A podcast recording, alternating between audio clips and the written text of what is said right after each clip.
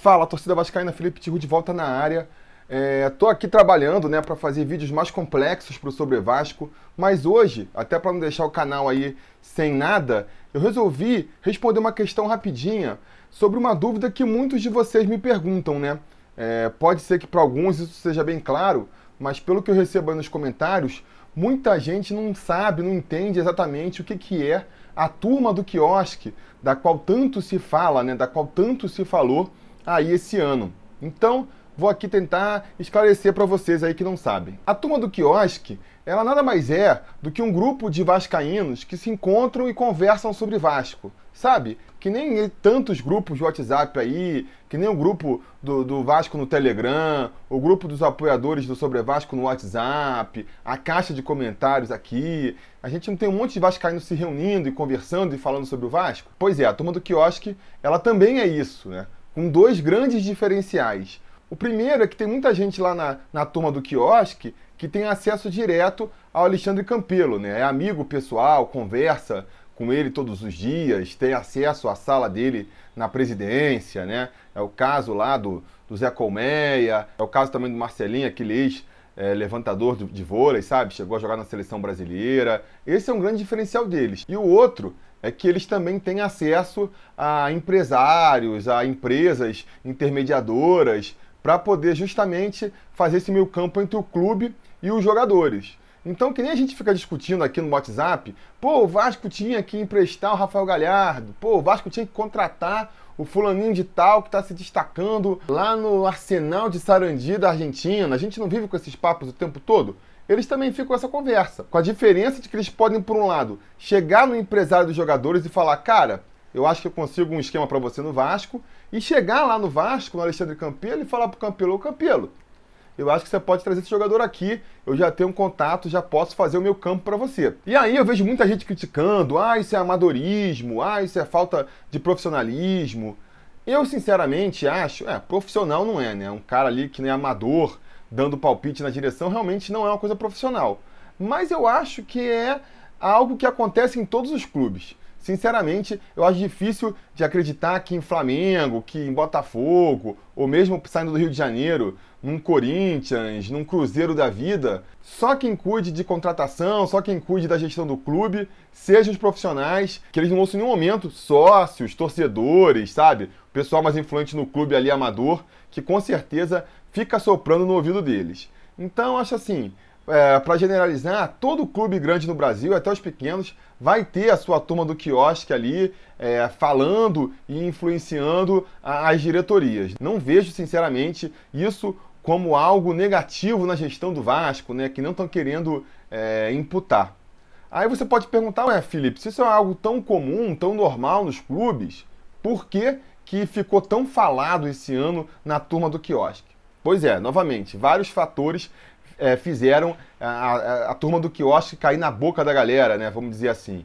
O primeiro deles é o Euriquinho, né? Eurico Miranda, que depois que saiu ali da vice-presidência de futebol e que sua chapa perdeu uh, o comando do clube, ele virou tuiteiro de plantão, né?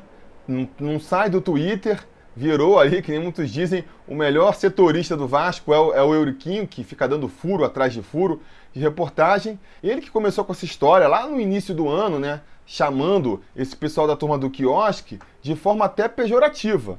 Pois é, o Euriquinho, que hoje em dia defende até a turma do quiosque, ele inventou esse termo justamente para dar uma carga pejorativa para esse grupo de torcedores que na época devia estar tá fazendo alguma coisa contra a qual ele não concordava, né? Devia estar tá ali fazendo sugestões que iam contra os interesses pessoais do Eurico, do Euriquinho, não sei, da turma do Identidade Vasco, não sei. Ele claramente criticava essa turma do quiosque, inventou esse termo turma do quiosque para justamente menosprezar os caras. O discurso dele era justamente nesse sentido, né? Ah, o Campelo se diz tão profissional, mas fica escutando a turma do quiosque na hora de decidir isso ou aquilo. Ah, a administração do Campelo diz que prima pelo profissionalismo, mas a turma do quiosque é que está indicando o jogador para o clube. Era nesse sentido de deboche que ele cunhou esse termo aí de turma do quiosque. Só que aí, no meio do ano, foi acontecer ali um, um incidente que foi mudar meio que o rumo dessa história e que foi o que fez bombar mesmo a, a turma do quiosque, que foi o fato de que um dos representantes de, dessa galera aí, o Matheus Braga, que é o ex-marido da, da Fernanda Gentili, aquela apresentadora de televisão, ele também é sócio de uma agência aí que, que intermedia né, contratos de futebol, e foi ele que fez a ponte, que indicou e, e fez tudo para o Vasco trazer o Maxi Lopes e o Leandro Castan para o Vasco. Só a principal e a segunda principal contratação do Vasco no ano. Foram indicações aí, foi é, intermediado por esse Matheus Braga. A partir daí, a turma do quiosque começou a ganhar reverência nas redes sociais, né? Pô, esses caras são bons. O próprio Euriquinho começou a mudar de discurso, né? Na Copa do Mundo ele começou, é, a turma do quiosque é, tá melhorando, os caras estão vindo com uma coisa boa. Aí veio o Maxi Lopes, veio o Leandro Castan, o sucesso deles foi tudo aí que a gente viu na temporada, e o próprio Euriquinho já mudou de discurso, agora ele fica com papo de, ah, tem que deixar a turma do quiosque trabalhar, se o Campelo deixar a turma do quiosque trabalhar, vai dar certo. Acabou, ele começou criticando inventou o termo para debochar, hoje em dia virou um apoiador da turma do quiosque, né? E com a fama e com toda a moral que o pessoal ganhou por ter influenciado nessa contratação do Max Lopes e do Leandro Castan, os próprios integrantes da turma do quiosque começaram a ficar convencidos, né? O principal deles lá, o Zé Colmeia, que adotou o nome para si, fica falando, nós, a turma do quiosque é isso, é aquilo. E realmente aí vira até uma coisa meio grotesca, o jeito que ele fala, as, as expressões que ele usa, né? Enfim, é uma coisa meio grotesca assim, que acaba até queimando um pouco o filme do, da, do grupo todo, eu diria. Mas enfim, a turma do quiosque é isso, é um, é um bando de torcedores tentando ajudar o clube, que nem todos nós gostaríamos, né? Eu com o meu canal aqui, dou minhas dicas, dou minhas opiniões. Eu sei que acaba sendo mais uma conversa entre nós torcedores, mas se alguém lá na diretoria do Vasco estiver assistindo e seguir os meus conselhos, eu ficaria muito feliz, né? Quem não ficaria feliz de estar tá sendo ouvido pela diretoria do Vasco e, consequentemente, ver a diretoria do Vasco fazendo o que você acha que é certo para o clube? Eu acho que todo mundo ficaria feliz e eu acho que esse é o motivo de alegria do pessoal da turma do quiosque. Eu não vejo essa influência deles na diretoria como algo necessariamente negativo, não, no sentido de que acho que é meio inevitável, né? Não tem como você estar tá dirigindo um clube do tamanho do Vasco, se você é presidente do Vasco, se você é vice-presidente do Vasco, com certeza você é vascaíno, tem muitos amigos vascaínos, esses amigos vascaínos vão ficar soprando no seu ouvido e aí você vai fazer o quê?